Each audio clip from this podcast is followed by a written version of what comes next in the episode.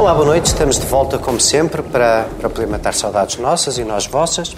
E hoje, como de costume, vamos dividir o programa em três partes e os temas que escolhemos para conversar entre nós e convosco esta semana são o Congresso do PCP. Só há Congresso do PCP de 4 em 4 anos e este fim de semana houve um Congresso do PCP verdadeiramente inovador. Uma pessoa ficou até com a sensação que finalmente isto é um país onde o Partido Comunista está no governo, porque é normalmente nos países em que o Partido Comunista está no governo que nos congressos não se diz mal do governo, como aconteceu neste caso pela primeira vez na história do PCP. Depois, na segunda parte, vamos uh, retomar o tema de ontem, um dos temas centrais de ontem, o tema do relatório da OCDE sobre a evolução das capacidades dos alunos portugueses uh, na comparação com os demais países e, no, e, enfim, na discussão que isso teve a propósito da continuidade e da evolução nas políticas públicas de educação. Na primeira parte, e agora já para começar, vamos voltar à entrevista que o Primeiro-Ministro deu na segunda-feira. É uma entrevista em que o essencial da discussão uh, andou, e eu ia começar por ti, Francisco, Francisco Mendes da Silva, andou, uh, o, o, essencial da discussão andou muito em torno de temas, enfim, relacionados com a Caixa Geral de Depósitos, o que era natural tendo em conta a, a, circunstância presente e o que nos tem levado aqui a discutir a Caixa todas as semanas, mas não foram só esses temas. E, e fora do sistema financeiro, eu, aliás, a primeira pergunta que tenho para te fazer é eu não percebi muito bem uh, o porquê desta entrevista. uma entrevista normalmente tem um, tem um objetivo, tem um propósito, tem um resultado, ou esclarecer alguma coisa, ou anunciar uma nova política.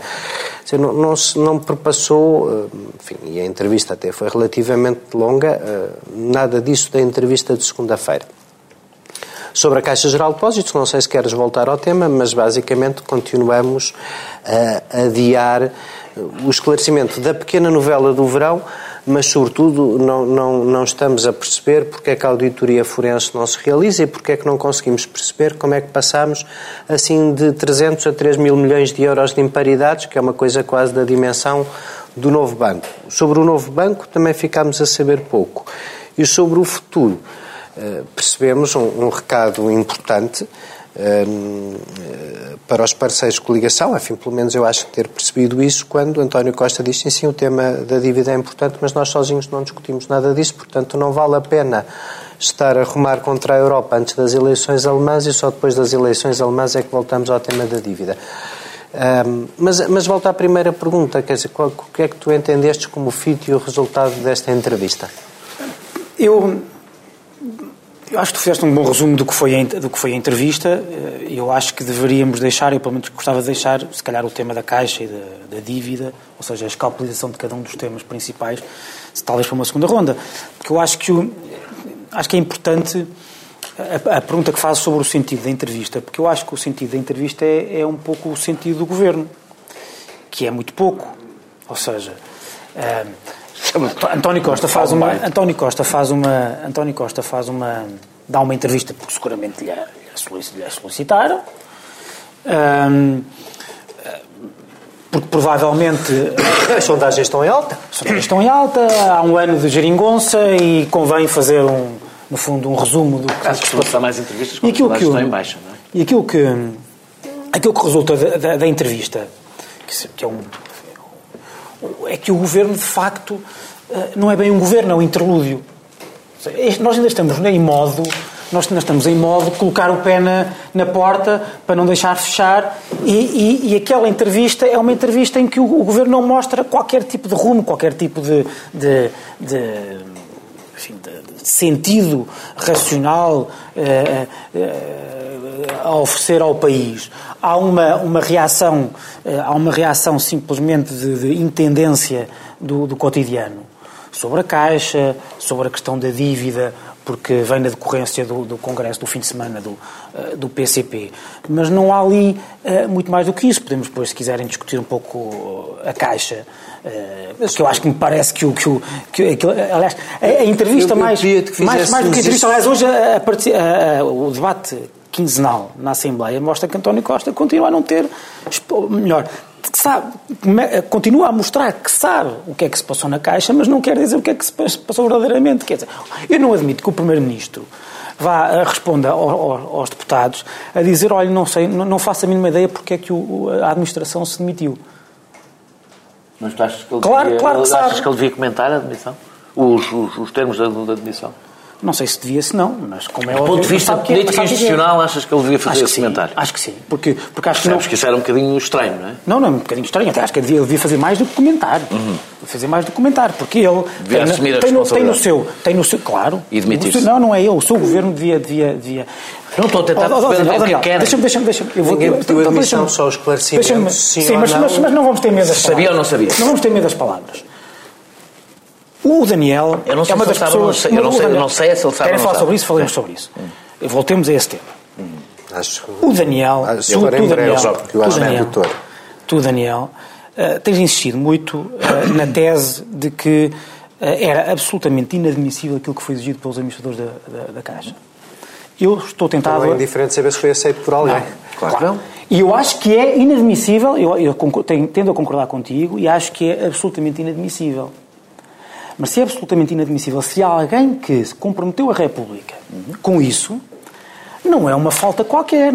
É um abandalhamento bastante grave estava- das instituições. eu estava só a E, portanto, não é para mim, não é irrelevante a querer- que haja um esclarecimento sobre isso. Eu estava só a e- querer que tu abandonasses a estratégia que tem sido, que é deslumbrando.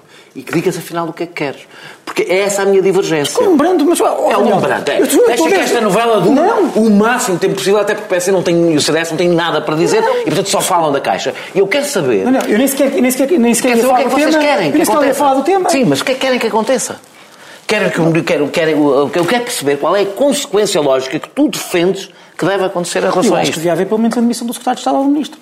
Sem dúvida nenhuma. Mas não é essa a posição do CDS sequer. Está bem, eu estou a perguntar. Sim, acho que não, sim, não estou aqui a pedir para dar a posição do Acho que- acho CDS. que- ah, Achas que não há nenhum problema com, com aquilo? Eu, eu já defendi a admissão do secretário de Estado. Eu não sei o que é que o ministro sabe. Então não é um brando Mas, nenhum. mas, mas, mas, Mas é que não é essa a posição do queria- PS e do João, CDS. João Galamba ainda não falou, eu não queria que vocês ficassem os dois enredados nisto, mas em relação à Caixa também há outra, há outra questão que eu acho que nós temos em cima da mesa. Imagino que o João Galamba não deixará de falar disso. Também foi conhecido um, um relatório do Tribunal de Contas que também obriga a alguma reflexão sobre a Caixa, embora eu os relatórios do Tribunal de Contas gosto sempre Eu de os ler eu com acho o atenção. relatório do Tribunal mas- de Contas absolutamente irrelevante, mas a reação de Maria Luísa Albuquerque ao relatório do, do, do Tribunal de Contas é só Porquê é que fascinante. tu achas o Tribunal. Sim, então diz-me lá, João Galamba, em primeiro lugar, não quero, eu, eu ia passar para o Daniel, mas assim passo-te a ti. O Francisco basicamente disse que não percebeu qual é o sentido desta entrevista. Qual é o desígnio estratégico? Ao fim de um ano faz-se uma entrevista para um balanço, para projetar o futuro. Bah, pode não ser nada, pode ser só uma entrevista por uma entrevista. Deixa-me só dizer uma coisa. Eu também não acho que tenha que, quer dizer, que cada entrevista de um primeiro-ministro Seja um novo programa. uma espécie de apresentar o no- o New Deal ou a, a New Frontier do, do, quer dizer, do Clinton. Sim, mas, é? mas, a- mas, a, mas a ideia de que vamos começar a pagar a nossa dívida pública Não vais nada. Isso Em por acaso, eu- isso- isso- 2017, deixa-me só essa é uma ideia esperançosa ou não é? Eu acho que isso é um bom tema, o- o tema da dívida é um bom tema para trazermos aqui, mas eu acho que é muito mais interessante analisá-lo da perspectiva do Congresso do, PCP. Mas podemos falar aqui. Sim, Então qual é a pergunta que tempo. me fazer? A pergunta que te ia fazer é qual é o sentido da entrevista e em relação à Caixa, só há aqui uma coisa que é assim, es- es- esclarece-nos lá. 3 mil tu. milhões? Esclarece-nos lá. Eu, os 3 mil milhões, estás a ver? Não quero ficar... Esclarece em eu- dois segundos. Ah, então esclarece-nos em dois é muito segundos. Um dos problemas da Caixa, juntamente com o BCP, é que tem uma taxa de cobertura de imparidades muito baixa, face ao Santander e ao BPI. Ou seja, tem apenas uma taxa de cobertura de imparidades Mas que de dizer isso às 60%. pessoas, não é que as pessoas entendem. Paridades. Agora portanto, português. É, é muito quando nós temos um simples. Taxa de ativo, cobertura não pode quando nós temos um ativo, o ativo, o ativo pode, por dificuldade de pagamento da empresa, o que seja, ou da família, pode ser, pode Havia ter imparidade. mal calibrado. Não, não é bem isso. É, então não tu é. tens um ativo vale 100, podes dizer assim, eu acho que só vou cobrar 50 e, portanto, tens imparidades de 50. Claro. Pronto. O, que se o problema da Caixa é que tinha uma taxa de cobertura, e isto é cobertura das imparidades. Portanto, cobres 50%, por exemplo. Sim, João. O BPI e o Santander são os bancos mais sólidos do sistema português e têm cobertura de imparidades superior a 80%. Os bancos têm cobertura de imparidades mais baixas que estas. Qual é o problema que têm? Têm dois problemas. Um, tem normalmente custos de financiamento mais elevados, porque ainda não reconheceram todas as perdas, ou estão a demorar a reconhecê-las, e, e consome capital. E, portanto, o banco fica demasiado preso, a- a- se quisermos, àqueles ativos, e isso dificulta o normal funcionamento do banco e prejudica o fluxo de crédito para a economia. Olha, o que é que, qual é o, obje, qual é o objetivo da capitalização? É exatamente elevar as coberturas de paridade a níveis semelhantes ao Santander e ao BPI para que a Caixa seja um Tal. banco visto pelos financiadores e investidores e Tal utilizadores do banco em geral como um banco, um banco que está ao nível pode... dos mais sólidos. É um pressuposto. É um pressuposto. Um banco a quem se pode emprestar dinheiro mais barato. É, e também, sim. E com, e com mais capital disponível para emprestar. E, portanto, um dos objetivos da capitalização era exatamente esse. Mas é que, é António Costa para o. Portanto, tu tens 5 mil milhões de euros de é capital. 3 mil desses 5 mil são eh, para aumentar a cobertura de imparidades. E qual é o resultado final disto tudo? O resultado final disto tudo é que vais ter um banco com um rácio de capital de 12 e tal, que é considerado um rácio adequado para bancos daquela dimensão e, portanto, a solidez da Caixa é isso. Hoje Passos Coelho mostrou que não percebe nada do que está a passar. Diz assim, com esse nível de imparidades é que a Caixa não será sólida. Um ex-primeiro-ministro que diz isto é que não percebe mesmo nada do que está a passar no Olha, setor financeiro português, não percebe a razão desta capitalização e, como aliás já foi dito muitas vezes por Passos Coelho, não percebe porque é que o mal parado é um problema, porque os bancos estão cheios de dinheiro e podem emprestar se quiserem. A, a pergunta que hoje Passos Coelho, o comentário que Passos Coelho hoje fez no debate quinzenal é este tema, mostra de facto tudo o que estava mal no governo, no governo da PAP sobre o setor Deixa-me fazer-te uma pergunta só, na, só porque eu não percebi qual é a resposta ao, ao Pedro Passos Coelho nessa matéria. Então, se a recapitalização não vai acontecer este ano, não há um problema sério com o reconhecimento destes, destas imparidades e com os rácios de capital que a Caixa tem que ter para cumprir as suas obrigações prudenciais. Por outras palavras, o facto da recapitalização, afinal, não avançar este ano, coisa que seguramente não, não atribuirás à responsabilidade da oposição a Pedro Passos Coelho, isso não significa um problema para a Caixa no imediato adiar da recapitalização. Vamos lá nós fazer aqui a discussão que eles não fizeram. Os níveis de capital mínimo são uma obrigação do regulador, imposta por lei. Acredita que se houvesse um problema de níveis de capital demasiado baixos, o regulador já se tinha pronunciado ou pronunciar-se-ia. Porque tens dois reguladores, ainda por cima, tens um nacional e internacional. E, portanto, isto não poderia ser feito se isto causasse mesmo um problema de solvabilidade no curto prazo da Caixa, podes ter a certeza absoluta que o Banco Central Europeu não o deixaria. E tem deixado. Já toda a gente aceitou que a recapitalização seja feita no início de 2017, portanto, acho que essa é a resposta à tua pergunta. Não é uma resposta que me deixa, deixa-me só fazer um pequeno comentário, não me deixa espetacularmente tranquilo, porque nós acabamos de constatar todos, e até eu estou disposto a reconhecer esse vosso credo, que infelizmente todos os que andaram a avaliar o que era preciso fazer no sistema financeiro passaram um bocadinho ao lado da realidade e foram empurrando para a frente Ter muito ou pouco capital é uma decisão do, do, claro, do regulador, é o pois, regulador que pois. diz o banco tem capital insuficiente, portanto aqui não é uma questão do, do, do regulador dizer certo, certo ou errado, seria ele é a autoridade. Seria maravilhoso com três... Eu só, só tenho... Repara, eu sou um rapaz de entendimento simples.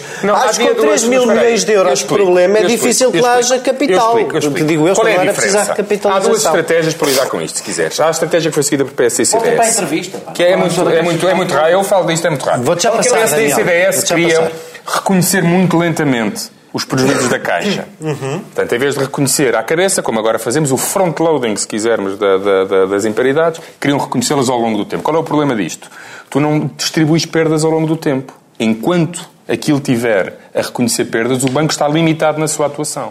Portanto, o que é, qual é o que é que deves fazer se tiveres capital? É assumir à cabeça as perdas para o banco no dia a seguir já só ter lucros, já assumiste os prejuízos todos à claro, cabeça. Isso é fantástico. Capitalizaste o banco e o banco a partir daí é um banco rentável e pode só, funcionar normalmente sem qualquer constrangimento. Só a pequena nota da, da este acionista uh, investidor da Caixa Geral de Depósitos, que é qualquer contribuinte português que vai fazer esta recapitalização, tentar perceber que raio de processos decisão nos levaram, e eu concedo que não tenha sido nem só nepotismo, nem só negócios que correram mal, mas alguma coisa não correu bem para chegarmos a 3 mil milhões de euros de imparidade, seja lá o que quer que seja, que a gerou.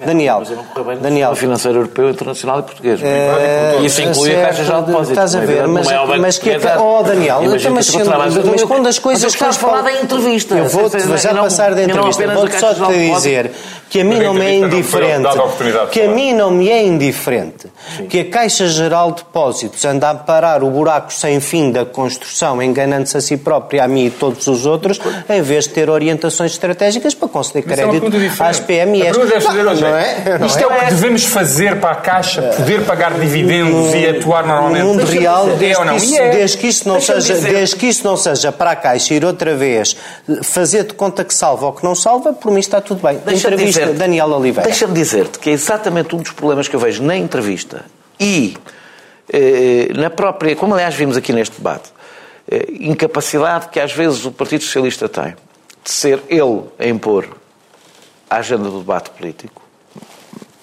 partindo do princípio, e eu não concordo com, com, com, com o que disse o Francisco, de que não tem rumo. O Francisco disse aqui uns vários soundbites que é um, que é o interlúdio. Que é o interlúdio. Rumo é, rumo é o CDS propor que o Presidente da Caixa... fala melhor e são logo soundbites. É Daniel, Daniel, que fique aqui claro que quando digo soundbites não é um insulto, é um elogio que traz junto... que Daniel. Mas é que os meus soundbites têm conteúdo. Daniel, rumo, rumo é o CDS propor... Rumo é o CDS propor que o Presidente da Caixa de Depósitos ganhe um salário líquido de 3.500 euros porque o país está com dificuldades. Ah, Isso é que é rumo. mas deixa-me dizer, Isso é que é, que é rumo. o que não é rumo, já agora, se metes essa à parte, eu vou dar mais um minuto ao Daniel para meter o meu. O que não é rumo é, na mesma entrevista, dizer que os gestores da Caixa Geral de Depósitos são muito bons e têm que ser muito bem pagos, e o Açor, que está a tratar, da, que é o maior especialista do mundo em aviação civil, non-performing loans, isto, aquilo e aquilo outro, recebe 2 mil euros. Mas ele queria trabalhar de graça? Já foi Pois, mas é que de graça não há nada. Pois, eu aí também De graça que- não há nada. Daniel, a devia entrevista. ganhar 10 mil, Daniel, não a Se é o outro entrevista. não há almoços grátis. Ah, Ser muito ah, competente devia ser muito bem pago. vou- não acredito, eu não consegui arrancar. pá. O que, é, o que é que houve na entrevista? Aliás, o que é que, que é que tem havido neste, que é houve neste ano de governo que não seja. coisa. Não, que é que não seja. que não seja Agora- finanças. Agora já estás houve imensa que não seja sistema financeiro. Fizemos vários Que programas sobre educação, sobre a tivemos bem, vários. É um, é um caso raro. O resto, o não é resto um não caso se conhece os ministros. não há um caso. Estamos a entrar Porque na não- segunda parte da que ninguém lhes permite fazer nada. Não é, não, é, não é uma coisa rara. Agora, ah, vá, nacional eu vou deixar. Eu não vou deixar. também Peço Ministro da Agricultura não existe. Vocês, o Francisco Mendes da Silva e o João Uma outra coisa, mas não houve praticamente mais nada. Eu posso- é que- Educação não existe, segurança social não a existe. começar a falar. Segurança Social ainda não existe nada. Estás a brincar comigo? não. Estás a brincar comigo? Não não há, Estás a não há. brincar. Não, reforma-se é o ministro que agora é ministro que fez uma, a reforma que importa em estão 2007. Não precisamos de mais ao nenhuma. mesmo tempo. Esperem um bocadinho que o Daniel ainda não precisas falou que foi anunciada que ia ser feita. Não, não. Deixem falar da sociedade não. civil. Anunciada que não ia ser feita. Daniel, por favor. Daniel, Civil, deixa-me falar. vou, vou cortar, vou pedir para cortar os microfones. Não, é só, é, Tipo é, só, é só dizer que é exatamente uma das coisas que me perturbou. E perturbou-me, é, nós podemos dizer, eu acho que aquela entrevista foi mal dirigida. E, ou seja, quando eu digo que foi mal dirigida, significa a entrevista não tinha rumo. Tu podes depreender que coincidiu com o governo não tinha, mas a entrevista não tinha rumo. Ou seja, eu gostava de ouvir falar da Caixa, porque, exatamente por coisas que aqui vocês disseram, eu gostava que começasse o debate sobre para que é que nós queremos um banco público. Gostava que, que- o próprio governo, porque não o disse até agora, é qual é a estratégia, para além de coisas justas, para além de ter bem gerida, fazer o seu saneamento financeiro, dar-lhe solidez, percebemos que precisamos de um banco português que temos a certeza que não deixa de ser português porque é do Estado, eu compreendo isso tudo. Mas para além disso tudo, Há mais alguma razão específica para, ter, para, que, para que este é um Banco do Estado? Que política, ou seja, ter algum discurso programático. Ora, naquela entrevista, deixa-me dizer que não é só uma questão de António O Costa. ministro disse que era para produzir Não, habitas. deixa-me dizer, não foi só. Uma grande frase que eu subscrevo a 100%. ótimo. As empresas de transporte são para transportar pessoas, não, Não, é para, dizer para, que para agora a fazer... Caixa tem que Agora a Caixa tem que É, habitas. sabes porquê? Porque o enquadramento regulatório da Caixa aí isso obriga. A Caixa tem que ter lucro. É obrigada por isso. Ah, ah, Senão ah. não pode ser um banco. Pronto, essa- As esse- empresas de transporte não têm que ter lucro Pronto, para Tudo o resto também não vai poder fazer, porque a partir do momento em que António Costa começa a- a transformar em atos aquilo que diz que é o banco público, começa logo a Comissão Europeia a chamar a atenção, como sabes. Pronto. Essa coisa do banco a entrevista, a, um a entrevista na, minha, na, na minha opinião, é a realidade, é, é- é um bom retrato, independentemente agora do António Costa, que eu acho que se foi safando bem nas várias perguntas, mas a entrevista é também um retrato do que é, desculpem dizer isto, a comunicação social, e estão ali duas pessoas que eu conheço bem e de que gosto, e portanto tenho respeito profissional, portanto isso era mais fácil, os entrevistadores. É, Chegou-se a perguntar qual era o preço do novo banco. Mas alguém pergunta a um Primeiro-Ministro qual vai ser o preço. Era uma pergunta de pequeninos casos de pequeninos episódios, que alguns podem ser importantes, mas que é, que, não, que é impensável, na minha opinião, numa televisão pública, mas numa televisão qualquer. O Primeiro-Ministro não é, em princípio, não é uma pessoa que vai ali todas as semanas, portanto, espera-se que, para além de responder rapidamente a alguns pequenos casos do, do momento, não é? Fazer alguns esclarecimentos, dê algumas ideias sobre. Ora, deixa-me dizer-te que António Costa poderá ter tido algumas responsabilidades, mas as poucas vezes que eu vi tentar entrar por aí, rapidamente foi explicado que isso não tinha qualquer interesse. Eu, por exemplo, acho que a questão da reestruturação da dívida é uma questão interessante, é uma questão importante. É uma questão importante, independentemente do, do- do- de ser evidente que o Primeiro-Ministro. E, aliás, acho que o Primeiro-Ministro deu uma resposta sincera, que se concorda ou discorda, acho que é uma resposta relativamente honesta, dizer não há qualquer possibilidade de discutir isso até às eleições alemãs. Pá, independentemente agora, depois de dizermos que o Primeiro-Ministro. É, é evidente que eu compreendo o argumento. Eu não sei se depois das eleições Claro, depois é- Não, agora temos que esperar pelas O que eu eleições. estou a querer dizer é que não é. Não, tu, tu próprio concordarás que é uma evidência, que não há nenhumas condições políticas para fazer qualquer debate sobre estruturações de dívidas até às eleições alemãs. Eu já isso há três anos, É, quando vocês disseram claro. que era Pronto. urgente reestruturar a dívida. Eu continuo a achar que é urgente. O facto de sabes que nem tudo que é urgente é Eu possível. não sei se o PS Ah, acha que é, não é? Eu, eu- Pois, isso eu também não sei. Agora, também tenho, tenho Isso eu também não sei. Deixa-me só ter a terminar, deixa-me só que o. PCP e o Bloco também sabem que o PS Agora, sabem que isso não... António Costa que é tentou entrar um uma ou duas vezes, uma ou duas vezes, sobre algumas divergências que existem entre o Bloco e o PCP e o Partido Socialista, sobre questões de- sobre a Europa, por exemplo, que é um assunto que eu acho central para, para os próximos anos do governo. É central. E António Costa até mostrou disponibilidade para falar deles. E isso parecia não interessar rigorosamente nada. E eu acho que há um problema no debate político que ultrapassa, ainda vou fechar, que ultrapassa, eh, eh, como eu gostava que ele tivesse desenvolvido a questão, ele desenvolveu um pouco a questão da, da- da- da precariedade, mas os jornalistas também estão tão direcionados para, aliás, agora as entrevistas são, são sempre um economista e um jornalista de política. Não há mais mundo. Por exemplo, quando se entrou na contratação coletiva, percebeu-se que nenhum dos jornalistas sequer sabia o que é que isso queria dizer. Quando falaram do Código de Trabalho, quando ele falou da contratação coletiva, que é, por acaso, a única grande, grande medida defendida pelo PCP e pelo Bloco que ainda não foi cumprida. Foi a alteração das regras da contratação coletiva e que tem fortíssima influência no sindicalismo, na concertação social e, na- e- e- e- em todas as questões laborais. E que está no programa do Partido Socialista, que ainda não foi cumprido, isso seria um assunto que tem a ver com o futuro, que seria normal. Mas porquê? Porque os assuntos laborais são um assunto lá dos sindicalistas. O que interessa é falar de um assunto que devo dizer que diz pouco às pessoas, independentemente de ter, evidentemente, impacto na vida, que é falar de bancos. Hoje, os jornalistas aprenderam umas coisas sobre bancos e não falam de outra coisa senão de bancos. E, aliás, com o PSD a acompanhar, que é também a única coisa de que fala. Deixa-me só terminar uma nota também sobre a RTP e vou terminar. Ter um debate que depois é comentado por David Diniz, Helena Garrido e José Manuel Fernandes, tem, há qualquer coisa que está mal.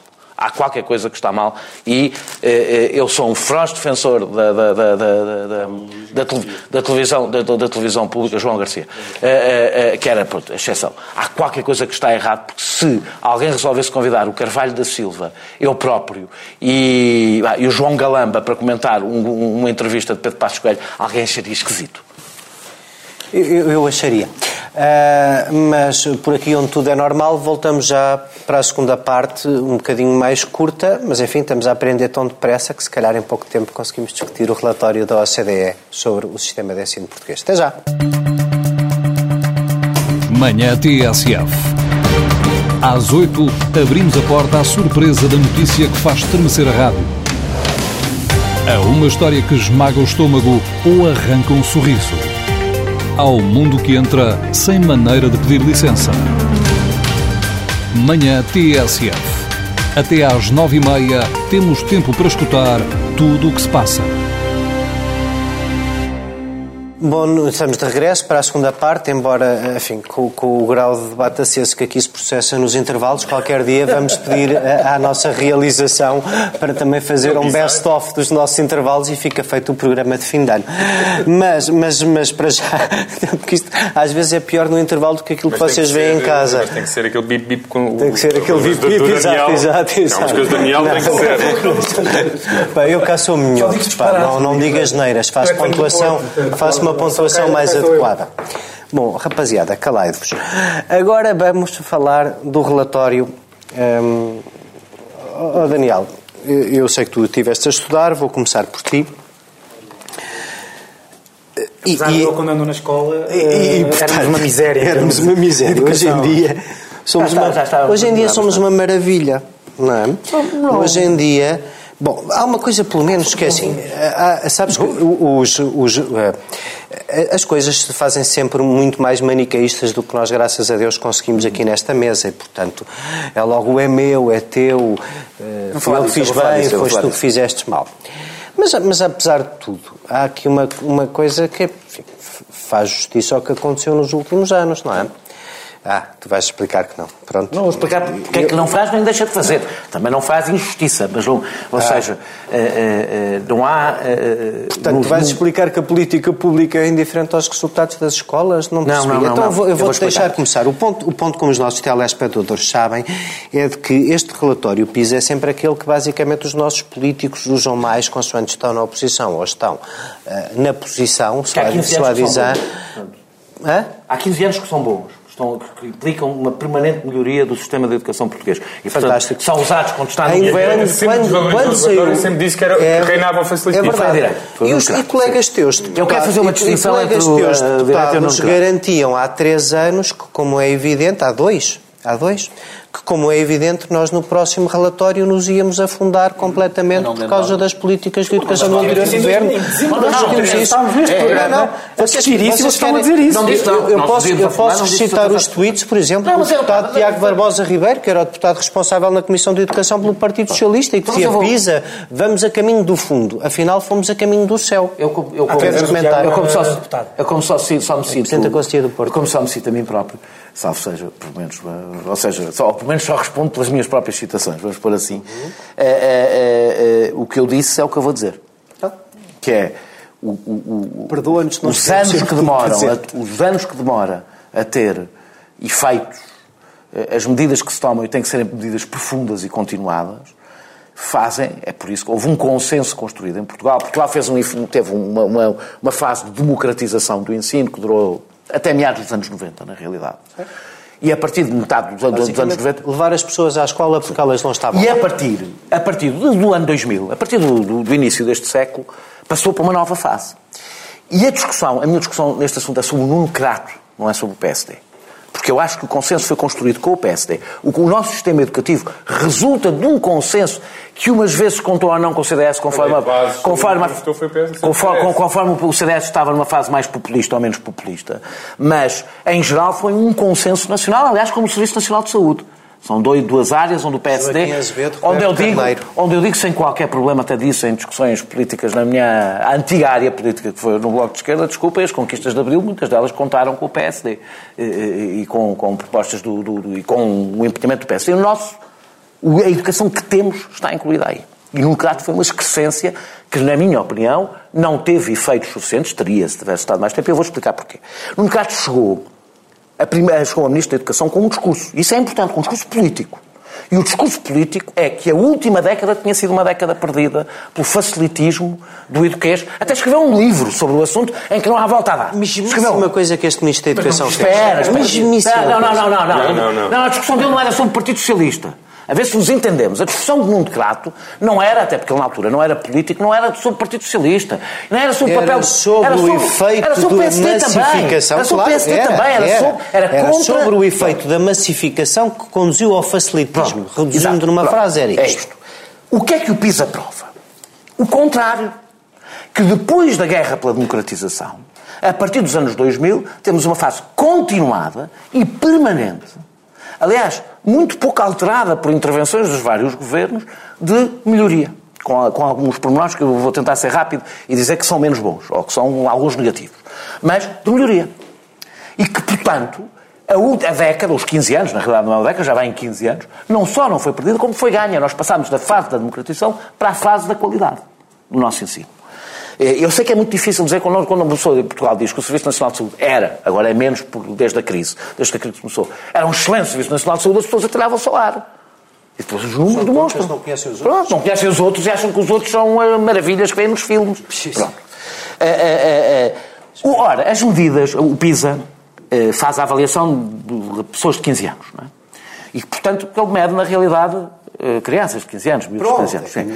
Adolescentes. 15 anos. Tá Claro, tem 15 anos. que o que significa que avalia basicamente o resultado do trabalho dos últimos 9 ou 12 anos, conforme, que a gente, conforme as contas que queremos fazer. 9 anos se for o ensino básico, 12 anos se for houver o pré-escolar. Portanto, avalia o trabalho, 12 anos, é muito difícil. Nós, algum governo, e isto inclui o governo anterior do Partido Socialista, que eu também disse na altura, dizer isto é meu, demora muito tempo. Ora, o que o, que o Nuno Crato, e é aqui a única crítica que eu quero fazer mais violenta, não é ao PSD, é ao Nuno Crato. O Nuno Crato disse que isto já era resultado das metas curriculares dos exames do quarto e do sexto ano. Ora, as metas curriculares foram eh, eh, entraram em vigor entre o ano letivo 2013, 2013-14 e 2014-15. O que significa que se tiver um efeito relâmpago de um ano, num ano tiveram um efeito relâmpago no sistema, mas mesmo que tenham tido o efeito relâmpago num ano, coisa nunca vista no sistema de educação, só, só se aplica a um terço da amostra. Foi a única que ainda apanhou essa. Mas a parte mais interessante é dos exames. Ora, o exame do quarto ano, os alunos que foram avaliados fizeram o quarto ano, na melhor das hipóteses, em 2007, 2008. E o do sexto, e fizeram o sexto ano, entre 2009 e 2010. Ora, o exame do quarto ano foi em 2012, 2013. O exame do sexto ano foi em 2011, 2012. Portanto, o que Nuno Crato veio dizer é que estes miúdos que nunca fizeram o exame, nem do segundo, nem do quarto ano, nem do sexto ano, já estão a sentir, já estão a sentir os efeitos. Deve ter sido um ambiente de exigência que se espalhou pelas escolas e que eles foram imbuídos desse ambiente, mesmo não fazendo os exames. Ora, e foi, os dois exames não fui eu que disse, foi o Nuno Crato que deu como exame. Não fumaram, mas inalaram. Ou seja, eu estou a dizer o ridículo disto. O ridículo disto. De alguém dizer que os exames que criou, estamos a avaliar miúdos de 15 anos. Talvez, quando apanharmos daqui a não sei quantos anos, a gente possa avaliar ou não, ou se calhar nem teve efeito. Tenho dúvidas que, que, que, que basta fazer uns exames para ter um efeito. São coisas um bocadinho mais profundas do que criar exames para ter efeitos. Mas devo dizer que eu, sobre os exames, nós, temos, nós podemos comparar. Há um país, o único país que tem exames da quarta classe, de quarto ano, que é a Bélgica. A Bélgica francófona.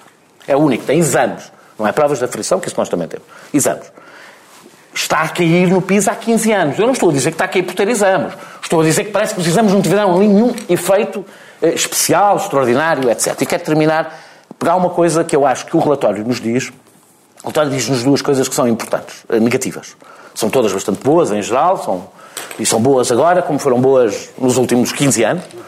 Tem duas coisas... Mas há uma evolução nos últimos três, Daniel, não há? Como houve nos três anteriores, mas não é tão forte. Pode ser, não é tão forte. Não é tão forte. Vou dizer que não é tão forte também. Especialmente forte espera, espera, não é tão forte para já.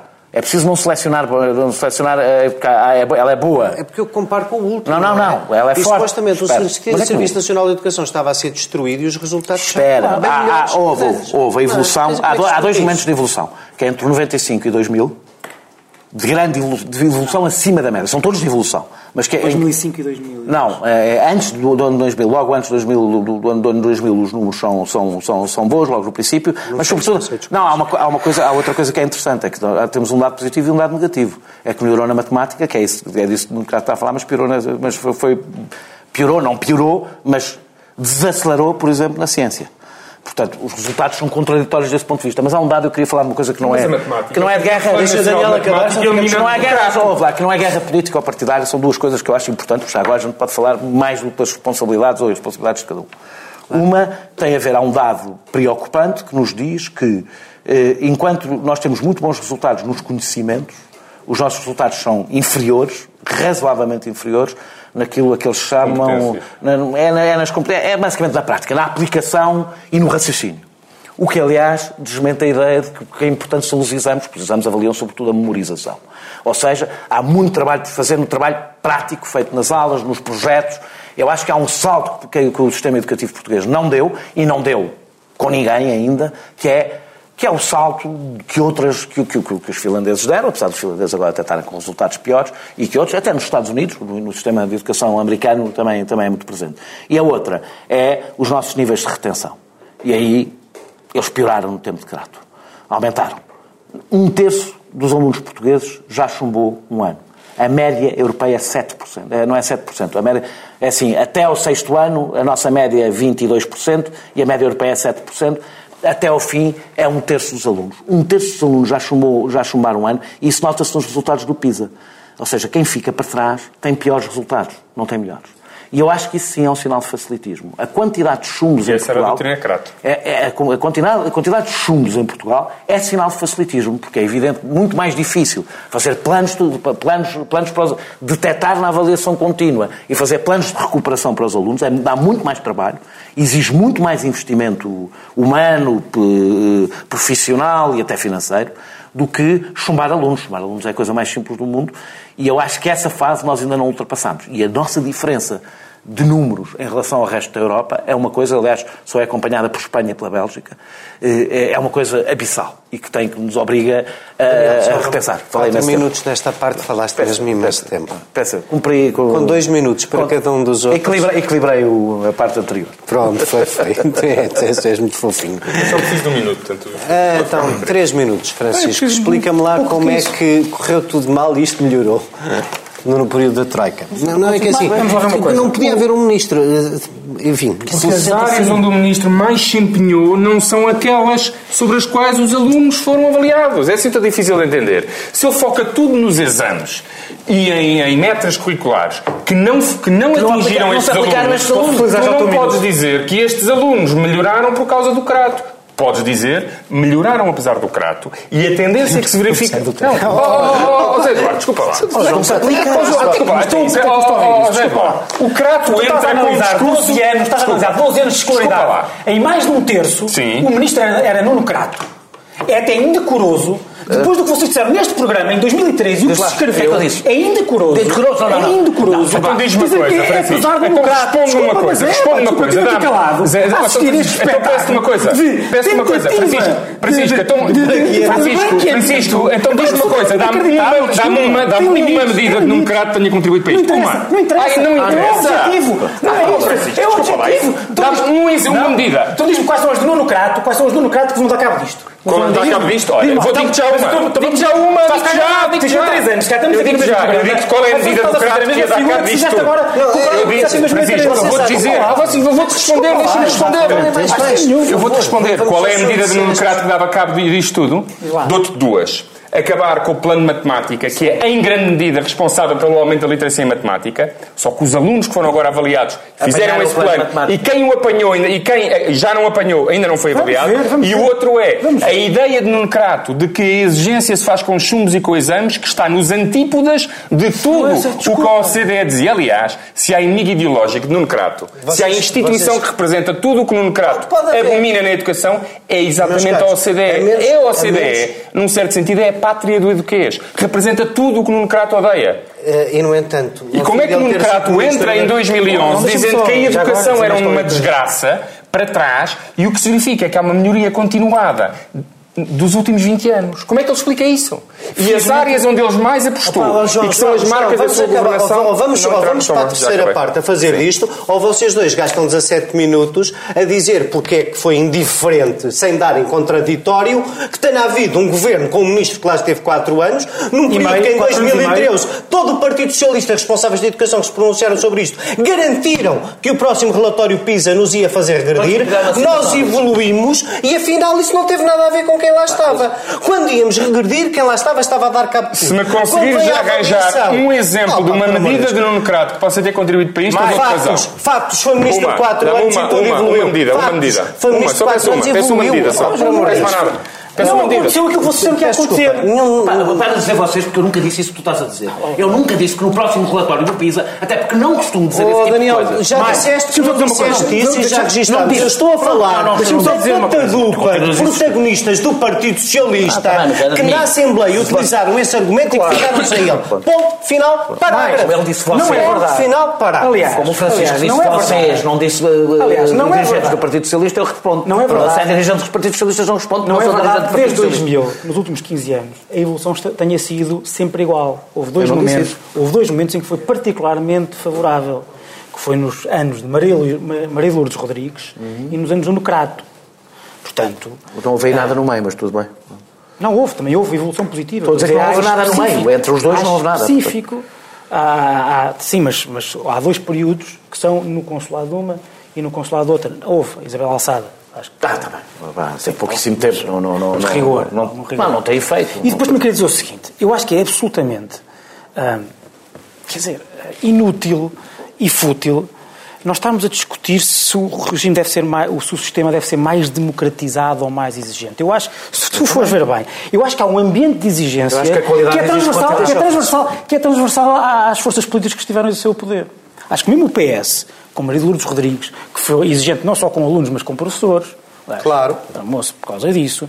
E há um, um, um, um- há, todo, há, um ambiente, que- há um ambiente que eu sinto Exigência para beber é desde coisa. 2000 que, era, que é muito mais, Tem a ver com a eh, qualidade. mais exigência. Maria Lourdes Rodrigues tem uma a ver com concepção o discurso político. que é o oposto a democrato. É contra chumbos e deve-se investir no início nas crianças. É o oposto do que tem democrato. ó, ó, João, mas há um discurso, o que eu estou a dizer é que houve, apesar de tudo, nos últimos 15 anos, Vou ter que fechar. um discurso, estou mesmo a terminar, um discurso político que é de certa forma transversal sobre a exigência que não havia antes, que pode concretizar-se em coisas distintas, que eu acho que injeta um ambiente de brio no sistema que também é Aumentaram favorável a os chumbos, isso. que é mau. Aumentaram os chumbos, que é mau. Que é mau, é considerado mau. É, o, o, é a própria OCDE que considera um problema de Portugal a quantidade de chumbos que mas, aumentam. E queria dizer outra coisa, que eu Isso acho não que, injeta acho que a um bom esquerda, ambiente na acho que a esquerda devia perceber que a exigência faz parte da democratização. Eu acabei de dizer defender o sistema Não há exigente. doutor- O sistema exigente O que acho é, é que aquilo que a mais- direita entende ser exigente, na o que realidade é facilitismo. A escola, aliás, o Gramsci, como o Nu- o Nuno Crato diz no seu próprio Vamos livro fechar a Marquês, segunda parte. citando o Gramsci, Nas escolas privadas há menos chumbos. É, portanto, quer dizer que a exigência, é- isso é essa exigência que tu estás a falar, não os ricos contrário. conhecem-na. Que é- Conhecem-na. Eu quero que os pobres a conheçam. Chegando, Portanto, vamos- Que, que a resposta não seja o chumbo. Muito obrigado ao- ao- aos hum, ouvintes da TSF que estiveram connosco em direto e que agora vão ter que ir a correr descarregar o podcast para ouvirem a terceira parte, ou então, alternativamente, para não morrerem de ansiedade, nós não vamos continuar esta conversa. Podem mudar já para o canal Q e continuar a ver a nossa terceira parte, onde vamos falar do novo PCP. Muito obrigado. Tarde TSF. Às seis, o dia está longe de acabar. Há conversas por fechar sobre o que está na boca do mundo. Há um livro, uma música, um filme que nos desafiam. Há uma voz que nos segura enquanto a noite cai. Tarde TSF. Até às sete e meia, com tempo para escutar tudo o que se passa. Ora, e voltamos para a terceira parte. Este fim de semana houve, eh, com aquela cadência dos europeus de futebol, o, o com 4 em 4 anos, que é quando acontecem as coisas importantes. As coisas importantes acontecem 4 em 4 anos. é que já fez. Mais do que os anos, não? Olha, não tenho a certeza. Mas, mas sim, mas eu, eu, eu, eu acho que. Eu sou pela estabilidade, sabes? E a estabilidade, eu sou pela estabilidade, eu sou pela estabilidade. Tenho ainda qualquer coisa de comunista, sou. Enfim, fui herdeiro de comunistas. Mas houve um congresso, eu, eu esqueci-me no meio disto tudo, por qual de vocês é que começava a terceira parte? Acho Não, acho que era por mim. por acaso. é pelo João, João. Olá. Tu, eh, olá. Hum, epá, foi horrível, não é? O governo foi altamente desupado no Congresso do PCP. Estou- Estou a ironizar, porque uma das coisas que toda a gente que foi ao Congresso do PCP reparou no relativo rejuvenescimento do Comitê Central, é quase tudo já rapaziada em média etária da nossa idade. Não deve haver nenhum partido com uma média tão baixa de idade. É, pois, isso, isso de facto é, é, é novo. Eh, Quer dizer, alguma coisa tem que ser novo, não é? Alguma coisa tem que ser novo. Mas há uma coisa verdadeiramente nova e que espantou eh, a, a, maior, a maioria dos observadores. Foi que nunca se tinha visto um congresso do PCP sem crítica nenhuma ao governo. Significa que a entrevista do Jerónimo eh, eh, dois dias antes do Congresso perdeu um bocadinho de sentido, não é? Há ali um parceiro fiável, menos catavento que o outro. É isso que vocês pensam? Eu, eu acho que este congresso foi o congresso da mágoa e da tristeza. Vossa. A direita está inconsolável com isto. Está. Eu até, para me levantar para vir para aqui hoje, foi, um, foi Não, para é, tive que é, pedir é ajuda. uma, é uma, Tive que eu, pedir ajuda. eu, só eu mando aqui um abraço fraterno. Eu, eu nunca, vi, queria- eu nunca vi a, a direita tão, Eu tão mando aqui um abraço de manifestações da rua. Um abraço e o fraterno. PCP do E percebemos, e percebemos que, os, que os principais eh, eh, admiradores do PCP e que agora se sentem traídos. sabes? E agora se sentem traídos. costumava acontecer. Estão traídos, estão tristes. Eu no outro dia li um artigo de, de, de, de, de- de Helena Matos que quase que chorava por não ver o PCP na rua, quer dizer, sente-se traída. E eu compreendo esta orfandade da direita portuguesa. Eu compreendo. Das obras do Medina. Eu compreendo esta orfandade. Eu percebo que dava imenso jeito eh, eh, ao PSD e ao CDS que PCP e Bloco fossem partidos antipragmáticos. Ou seja, que vivessem só nos amanhãs que cantam e mais nada. Epá, mas infelizmente parece que quer Bloco, quer PCP também olham para a realidade. Mudaram, mudaram. E também têm um certo pragmatismo. Mudaram. E apesar de continuarem, e apesar, de, e apesar de, do PCP ser um partido que continua a defender a superação do capitalismo, sociedade sem classes, no longo prazo, reconhece pequenas conquistas de curto prazo. Eu E saúdo isso. que temos que renunciar à dívida ou não? Achas que isso vai ser um problema? Reconheço todos o- todos os dias, eu considero que é, é- que é essencial renegociar a dívida. Agora, eu para mim foi a parca principal. Mas não é só no Não, PS e no CDS. extraordinário- Era também os jornalistas comentavam. Os jornalistas comentavam. Deixa- fazer Pareciam viúvas daquele congresso. fora, Eram as viúvas Não, daquele não, congresso. É um não vais por aí fora, estás no sem moderação. Espera lá um bocadinho. vais por aí fora. De- Deixa-me lá dizer-te uma coisa. E, tu é achas que dois Tipo, não partidos. batas aqui neste, Não, não, não, não. Dois partidos. Não, só- é só para poderes responder a umas perguntas mais sérias que esse comício.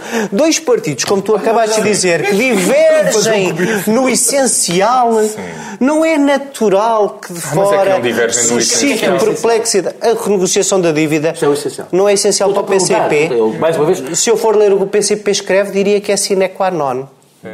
Achas que... Mas, e tanto, mas não, É- e não é só- achas que. é só porque acredito não que escrevem, que os porque os salários, partidos sérios, sociais, as o que escrevem pensões, faz sentido, o- não é? A saúde, a educação. A saúde. não achas que tudo isso saúde? é essencial? A saúde. É essencial, isso aumenta a dívida, mas depois temos que a reestruturar. Quer dizer, isso é que não se Aí aumenta a o dívida. discurso, o discurso sobre, a- Eu sobre pensei que nós tínhamos conseguido a investir nisto dívida, tudo e baixar o déficit este ano, não que é o maior é contributo para a baixar a dívida. Investir no quê? Na saúde? a. Investir na saúde. mais 3 mil, lá tra- há mais 3 mil efetivos. Vai falar com o queria mais 10 sindicato mil, dos era, queria que aumentasse enfermeiros, a despesa. Era isso que o PSD queria.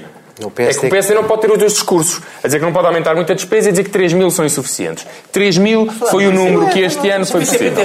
Direito que a gente fale deles, não? Sim, Vamos falar pronto, PCP. PCP. Porque só quando O PCP, o a Jerónimo de Sousa fez aquilo, fez aquilo que é natural, que é tornou, deu alguma inteligibilidade aos militantes do PCP daquilo que o PCP está a fazer e mostrou em que medida é que aquilo que o PCP está hoje a fazer não é incompatível com aquilo que o, que o PCP defende e é eh, Francisco, mais do que isso não são incompatíveis- inc- totalmente compatível com a própria identidade do É, partido. é, é o absolutamente, compatível o discurso de um partido. É absolutamente é compatível o discurso de um partido que acha que o euro é uma desgraça, que a União Europeia é uma desgraça, que a integração europeia é uma desgraça, que a dívida é uma desgraça, e o discurso de apoiar um partido no governo que acha ao contrário. Todas estas coisas são detalhes, não é? Porque no essencial estamos irmanados na perceber devolução de é rendimentos, é isso? Sim, eu acho, que, eu acho que aí, sinceramente, eu acho que é nessa parte, eh, eh, julgo que foi o discurso inicial de, de, de Jerónimo Sousa, eu acho que é bastante plausível como desculpa ou explicação da participação na, na solução do governo, que é, eh, há, há pelo menos, nós se não, se não dessemos, o- ou se não ajudássemos a eh, dar o poder ao PS, estava lá outro governo que seria ainda pior que este. E nesse pragmatismo eu acho que está justificada a participação do, É que- é que do, A acho que- do frase-chave é PCP. somos contra o quanto pior melhor, quanto melhor, melhor. E o país está melhor. Na perspectiva. na sintetizar a perspectiva- posição do perspectiva- do PCP é esta. Acho bastante plausível como. Depois, há, eh, quanto à questão da dívida, que eu acho que foi o outro. eu- Quer dizer, o PCP tinha que dar também alguma noção às pessoas porque é que é diferente do PS e não faz parte do governo, e aquele não é o governo do PS. Hum, eu acho que essa, essa luta é uma luta um pouco, parece, ah, um pouco melancólica, porque eu não estou a ver o, não estou a ver o, o, o Partido Socialista a mexer uma palha que seja para, da sua iniciativa, explotar o, o, o processo de renegociação da dívida que não, ah, quer dizer, antes de haver algum sinal de fora, e eu acho que esse sinal vai ser, vai ser muito difícil nos próximos tempos. Uh, mas temos que perceber o que é que é o Partido. O Partido Comunista é um partido completamente diferente de todos os outros partidos ditos burgueses. Quer dizer, o Partido Comunista tem como objetivo a superação do capitalismo, como disse o, o João Galamba, eh, capitalismo esse que há de ser superado pelas suas contradições internas. O Partido Comunista, os comunistas estão a esperar há centenas de anos por isto. Quatro anos não é muito para, para esperar para o Partido Comunista. São quatro. Eu, eu acredito que o Partido Comunista acha que este governo está a contribuir para, para, para, para, para as contradições é do, porque do não é minha capitalismo. Tu acreditas mesmo que a maior parte dos dirigentes comunistas tem assim uma postura tipo religiosa e que se limitam a estar à espera? Até não hoje. enganado. Até eu escrevi hoje. Pois, Até não eu estás enganado. Acho que é, enganado. é, é, com, com uma certa, é, com uma certa. Eu escrevi hoje, até acho, há há uma, há uma Aliás, certa. notei isso na cobertura Mas televisiva. qual é a alternativa? Não acreditam mesmo? Vê- Os vê- comunistas são, são, os comunistas são bastante pragmáticos, sempre foram.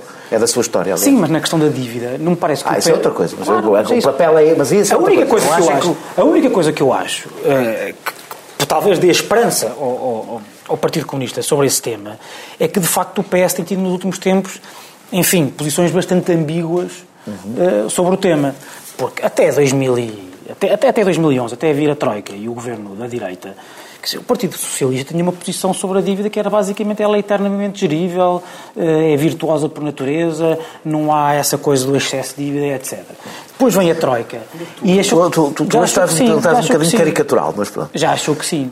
Eu nunca E- ouvi ninguém do Partido Socialista a dizer isto. e- Quer dizer que a dívida é para ser gerida, é um facto. Não, é virtuosa, que até era bom, que era muito... Tu não, te lembras, tu não te lembras da forma como Manuel Ferreira Leite foi destratada nas eleições de 2009, pois não? E com Pelo toda a Sócrates. razão, Claro, sim. claro, toda- Mas eu não me lembro de Sócrates dizer Era que a dívida basicamente qualquer pessoa que falava da dívida era chamado logo Salazarento. Logo. Não havia, nem havia, é que nem havia apelo nem agravo. Chega, chega 2011 e o, e o Alma dá-se uma espécie de epifania e o PS achou que a dívida era um problema. A dívida que, que- que tinha subido extraordinariamente o seu peso na- no, no PIB nos anos, nos anos de Sócrates. Já sei que foi por causa da Europa, etc, etc. Não, não mas, mas nunca, mas nunca o Sócrates disse, oh Europa, cuidado, que estamos aqui a dar cabo do país. Nunca. Disse, estamos a salvar. O investimento público, era assim que se daquilo. Não foi isso. Depois, Devia depois, ter dito para os juros. Os juros estão a aumentar. Estão a destruir dois- o país. Os juros não aumentam. em 2011, em 2011 é manifestos para aqui, manifestos para ali, a culpa, eh, até diziam que um grande falhanço do, do, do, do, governo de Passos Coelho era o crescimento do peso da dívida no PIB, quando quer dizer, obviamente que tinha que crescer, com a recessão do, do memorando, com, a, com, a, com, com, com, o, o empréstimo de emergência que, que O tivemos. empréstimo que não aumenta a dívida. O que aumenta a dívida é o juro, é, o, o déficit. O empréstimo também é para reembolsar a dívida passada. Tu não pegas em 78 mil milhões e somas à dívida. Quanto é, que tu, quanto é que tu meteste no perímetro da dívida que tiveste que eh, tirar?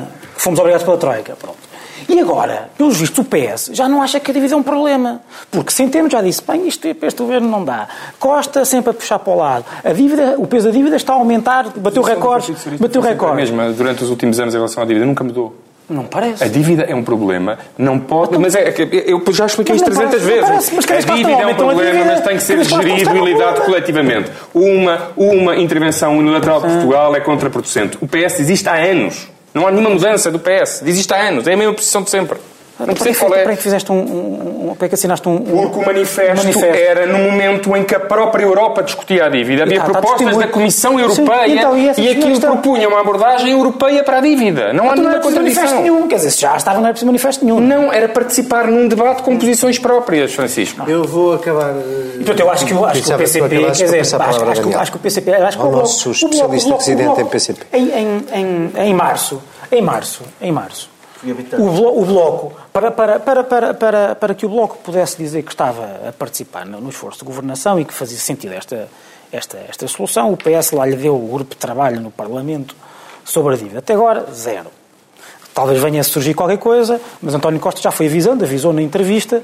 Bem, nós não estamos, nós não estamos obviamente, eh, eh, e eu acho bem que diga isso, e é não natural, seria, não é? não estamos, não estamos, não, trabalho não governam, não é? não estamos obrigados às, às conclusões que eu acho que não vai estar nunca, não se vai sentir obrigado, não vai haver nada, vai ser da boca para fora, no fundo para, para que o PC e o Bloco possam dizer perante as suas bases que estão a contribuir para alguma coisa, mas não estão, acho que vai ser, olha, nós estamos sempre a pedir que nos vendem, vendam dinheiro fiado, não é? Isto vai ser conversa fiada. Até ao final do, do, do, do mandato. Tu estás com Paulo Portas ou Francisco? Olha. Eh, não, não, não, não era no bom sentido, era no mau. Eh, eh, Deixa-me só. O rei do soundbite. Opa, que não, não, não, não, não é mesmo. Soundbite. Soundbite com conteúdo. ah, Eh, eh, eh, não, epá, houver conversa fiada e coisas desse género. Bem, bem, andemos. O, o, o, o, o, Mas diz lá, O não, PCP. Diz lá o que é que este Eu governo vai. vou, que é eu que tu achas vou. que este governo vai mesmo Não, eu fazer sobre a mesmo dívida? falar- eu vou- lá. não, eu vou- Se concluís exatamente aquilo que eu estou a Eu concluir, vou mesmo falar acho que é absolutamente injusto teres Mesmo que tu não queiras, que- eu vou mesmo falar do. PCP porque era esse o tema. Eu quero mesmo falar do PCP. o, PCP tinha como slogan renegociar a dívida. Achas que eu não estou a falar... Tinha no Congresso. Achas que eu não estou a falar do Congresso. Achas que eu não estou a falar do Tu Achas que Congresso. o PCP foi, um- foi- foi- achas que o PCP foi eh, é, conversa fiada? O PCP Não, foi- o Então, PCP pronto. sabe, não, a conversa fiada é do PS. Então já lá o vamos. PCP sabe Sim. que essa, a conversa do PS, a, a única possível, a única conversa possível que pode vir do PS neste governo sobre a dívida é conversa fiada, acabou. Eu até acho que o PSD poderia vir a ser obrigado a renegociar a dívida, portanto não é conversa fiada, mas o PSD até renegociou uma parte da dívida, portanto conversa fiada não será. E Quando, eu Eh, disse, quando eu disse aqui, sempre, sobre quando discutimos a dívida, que este, que o anterior governo estava a renegociar a dívida, como ele deve ser feita. pronto. E este é conversa fiada. não, O tu, governo estava a não, não, tu sempre dizias que era, que era insustentável. Desculpa, vinhas, vinhas lá, continua a dizer. onde é que está E aquele famoso, aquele teu famoso e do, e do Ricardo Paz Médio, o triângulo das impossibilidades, que aliás o próprio Ricardo Paz Médio que tem, que tem eh, palco todas as semanas na televisão, no serviço público, meteu na gaveta. Continua a dizer. E aliás, Não, Desculpa, nunca mais falou Francisco, continua, continua, continua a dizer, Eu Francisco. tenho muito pouco tempo. Aliás, nunca Mas ele dei- faz parte desse grupo de trabalho. Nunca deixei, nunca deixei de dizer, nunca deixei de dizer que a nossa dívida é sustentável. Não, sei de onde é que estás a buscar isso. Nunca deixei de dizer, continuo a dizer. Já disse aqui, já perdi às vezes a conta, às vezes que disse aqui, que os limites, que os limites da. Europa, que os limites da Europa deixam, ah, não há nada de novo nisso. Portanto, deixa-me só é- o PCP, o PCP eh, eh, eh, percebeu, como o Bloco, há um ano, perceberam do ponto de vista, não é naquele dia. Perceberam que nós, que Portugal e a Europa, como aliás estamos a assistir, estão a viver momentos que não são momentos normais. São momentos históricos, momentos fundadores. No sentido é, muitas das coisas que acontecerem agora, neste período, vão definir o futuro do país e o seu próprio futuro destes partidos. A sua própria sobrevivência. Como se está a ver em vários países europeus. Eh, eh, E o PCP tem um problema. O PCP, porque eu ouvi montes de frases feitas sobre o PCP. Aliás, eh, não sei porquê, quando chega ao PCP, a cobertura jornalística é feita de frases feitas. Como os jornalistas conhecem mal o PCP, Percebe, porque assim, não só conhecem mal, como aquilo são congressos não organizados, diferentes. Claro, e não querem conhecer. Não são congressos iguais aos que estão habituados Claro. a cobrir, portanto aquilo faz-lhes muita confusão. Não conseguem, não sabem o que é que as fazer. discussões sejam tidas antes do congresso e que Olha, o camarada de, o PCP, dos deixa-me só sapatos dizer. vai falar de Mas é que o. PCP deu dados importantes, o próprio PCP Mas os deu dados congressos dos outros partidos também estão um bocado assim já. É, O, P- o PCP dá alguns mais dados. convenções que congressos. Dá, dá- dá alguns dados importantes. Dá alguns dados importantes. Por exemplo, o PCP revelou que tem 53 mil militantes. O PCP tinha em, eu estou a dizer de cor, em 90... eu escapou-me, em 53 mil? 53 mil. O que é que aconteceu? Em 94 tinha 140, em 94 não, meados dos anos 90, não quero dizer uma data exata, acho que é 96, tinha cerca de 140 e tal mil militantes. E, e era de verdade, não era como o Não, Sporting não, tem não. dois sócios verdade. 150 Quando mil. eu fui militante da Juventude Comunista, quando eu fui militante da Juventude Comunista, o PCP tinha cerca de 200 mil militantes, só a Juventude Comunista tinha cerca de 20 mil militantes. A CGTP, a CGTP, que o PCP influencia e tem uma influência, portanto, eu, eu- eh, já teve ser quase um milhão e meio de associados dos sindicatos da CGTP. Hoje a CGTP diz que tem 500 e tal mil, e há um estudo do Banco de Portugal que falava de 50% de sindicalização, já não me lembro a data também, penso que era nos anos 80, e, e- e hoje estará nos 11%. Portanto, o que eu estou a querer dizer com isto é o PCP. Mas, Daniel, quando o PCP a ter a União Soviética e o comunismo soviético como modelo, não é natural que as não, pessoas não tem nada a ver com isso. Não tem nada a ver Achas com isso. não? Não, não tem nada a ver com isso. Não tem nada a É ver que com isso isso. aconteceu em todo lado, Não, não é? não aconteceu não. Houve não? sítios, o Cucué, o Cucué, o Partido Comunista Grego, que tem a sua influência, só perdeu a influência quando o Siriza ganhou as eleições. Manteve-na intacta e, e faz o PCP parecer um partido social-democrata, o Cucué. Conheces mais algum exemplo na Conheço, Europa? conheço. que Não, aliás, há uma, eu vi muitas simplificações, porque a maior parte dos partidos, os partidos comunistas onde eram fortes, com exceção de Itália, onde houve mesmo uma prática de dissolução na transformação daquela coisa. Não. Em Espanha estão dentro da Esquerda Unida, e a Esquerda Unida até aparecer o Podemos era, tinha a força que tinha tido, em França estão na, frente, na, na, na Fronde de Gauche, portanto, os partidos comunistas, o que aconteceu nos outros sítios é que se integraram em coisas tipo Bloco de Esquerda, integraram-se em coisas maiores. Em Portugal... Quiseram deixar de ser comunistas Mas o que eu quero ortodoxos, dizer, o que não eu é? quero dizer é outra coisa. O que eu quero dizer é outra coisa. Porque se desmente, o PCP perdeu a influência social, mas desde eh, meados dos anos 90, que recuperou eleitoralmente. Pois é Ao isso. mesmo tempo que perdia a isso influência social. aconteceu? Porque isso tem a ver, a razão porque o PCP. Eu estou a falar de influência social não só do PCP, da CGTP, das organizações que o PCP tem influência. Que perderam. país- Porque, ou seja, o PCP está-se a transformar num partido eleitoral. E está-se a transformar num partido eleitoral por uma dinâmica. Não, não, mas é por uma dinâmica. É é- É por é uma é dinâmica. É por uma dinâmica. Está-se a transformar num partido eleitoral por uma dinâmica eh, que ultrapassa sequer o próprio PCP. Não é o único. Ah, ah, os partidos do PCP eram um partido de massas.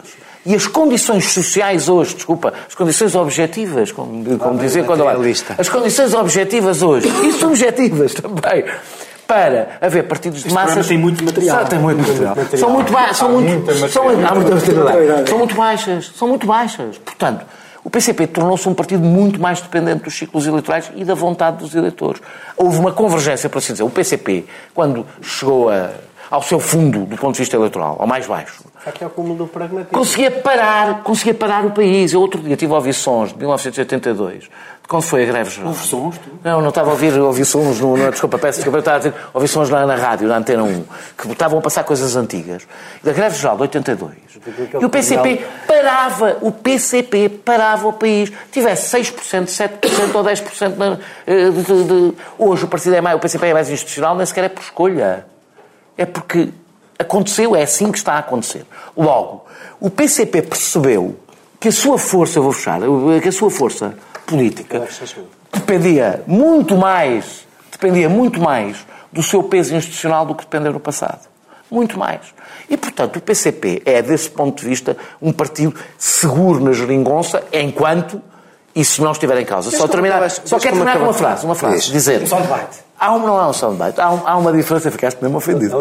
Há uma, há uma, há uma, há uma, há uma... É, que, é que tu acabaste a dizer, por outras palavras, o mesmo que Não eu. acabei, não. O PCP acabei, apoia ao PS porque a alternativa era ser Ah, eu eleitoralmente responsabilizado Eu a nossa por lá foi sobre a dívida. Essa parte eu concordei com a dívida, também não- E sobre a dívida discordo. tu já tinhas Eu concordado só não antes quando disse, disseste eu que só não sabias que o qual era a eu posição só, do eu PS. só não disse qual era o. a parte que eu discordo dele é quando ele pinta a ideia de um PCP que vive para futuros longínquos. Não, o PCP é um partido como os outros, a quem o poder interessa como os outros.